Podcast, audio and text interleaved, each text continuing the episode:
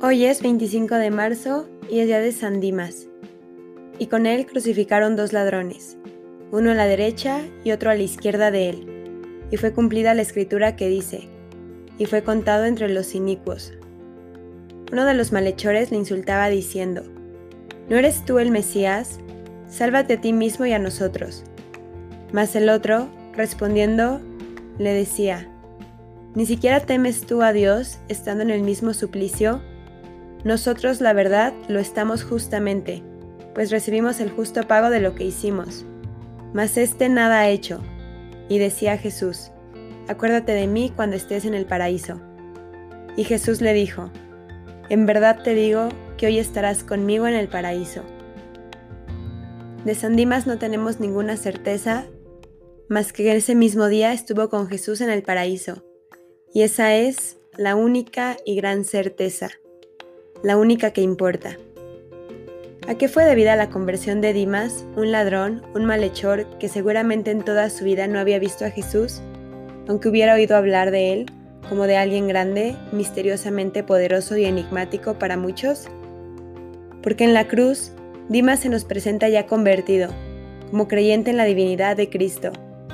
Ni siquiera temes tú a Dios estando en el mismo suplicio un autor moderno atribuye la conversión de Dimas a la mirada de Jesucristo, la mirada clara de Cristo, en su cara abofetada, escupida y demacrada, la mirada que había obrado tantos prodigios y que convertía al que se adentraba en ella con corazón limpio en seguidor y discípulo.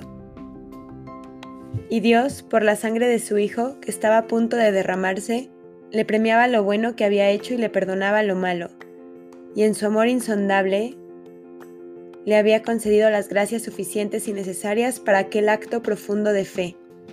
Y a continuación, el gran acto de sometimiento a la voluntad de Dios y a la justicia de los hombres. Nosotros, la verdad, lo estamos justamente, pues recibimos el justo pago de lo que hicimos. Y después, en aquellos momentos solemnes, alrededor de los cuales gira toda la historia, la petición confiada, anhelante a su Dios, que por Él, con Él y también por nosotros moría en una cruz. Acuérdate de mí cuando estés en el paraíso. Y de labios del mismo Cristo oye Dimas las palabras santificadoras. En verdad te digo que hoy estarás conmigo en el paraíso. Puede ser para nosotros un magnífico tema de profunda meditación. Hasta poco antes de morir, un ladrón, un malhechor, se arrepintió, volvió a Cristo y aseguró estar con Él en el paraíso. La gloria más grande y a lo más grande que podemos aspirar, y lo mejor a lo que podemos aspirar todos, a lo único que deberíamos aspirar. Hay esperanza.